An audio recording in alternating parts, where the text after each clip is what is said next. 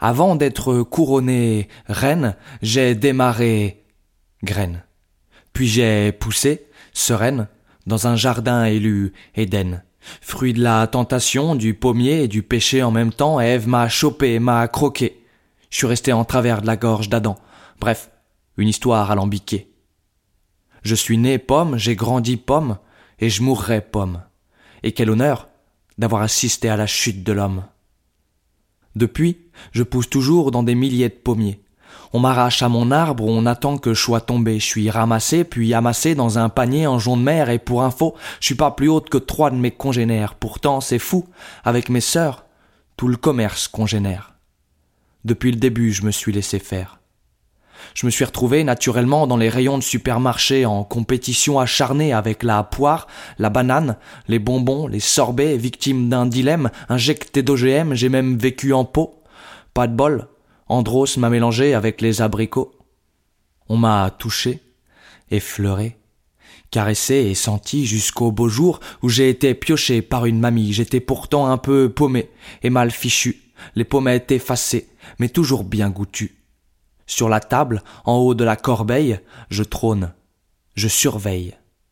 Comme une reine dans son royaume. En somme, j'attends qu'on me consomme. En attendant, on m'a prêté toutes sortes de sobriquets. On me surnomme Happy, Canada, Capendu, Rambourg, Golden, reine des reinettes jusqu'au jour où, malgré moi, mamie m'a mise à côté de son magret. Traversant le temps, je fais l'ingrédient de plusieurs recettes.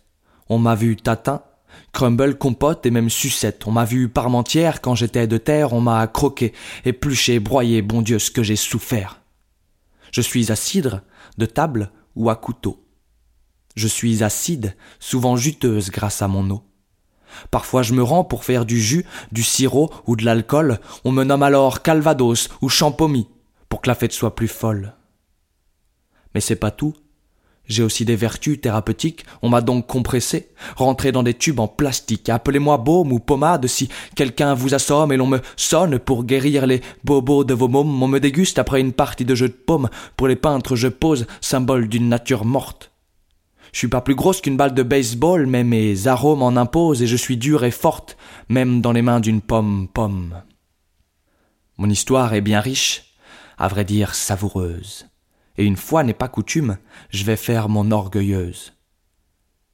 J'ai côtoyé Guillaume Tell et le crâne frêle de son garçon. J'ai embrassé Blanche-Neige et joué le rôle du vilain poison. J'ai soutenu Chirac et fait gagner ces putains d'élections. J'ai connu toutes les saisons et puis le couronnement suprême, le titre jubilatoire, devenir l'emblème d'une firme à cent cinquante milliards.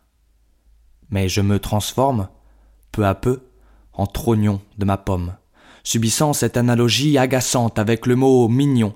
Étant petit, à cette allusion, personne n'y échappe, mais si j'étais raisin, je vous dirais lâche chez moi la grappe. Je me fais ronger, lentement, de tous les côtés.